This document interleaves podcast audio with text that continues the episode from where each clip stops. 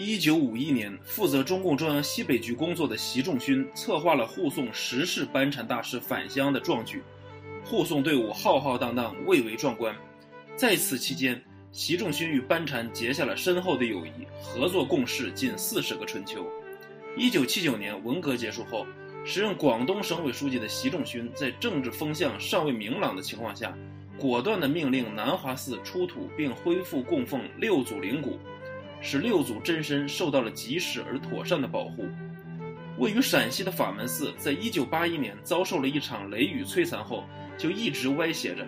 习仲勋向法门寺拨款人民币五万元，提供寺庙修复之用。正是在这次修缮过程中，发现了世界上唯一一枚释迦牟尼佛祖的真身指骨舍利，这枚舍利也被奉为佛教七大奇迹之一。想要看到更精彩的节目，欢迎订阅。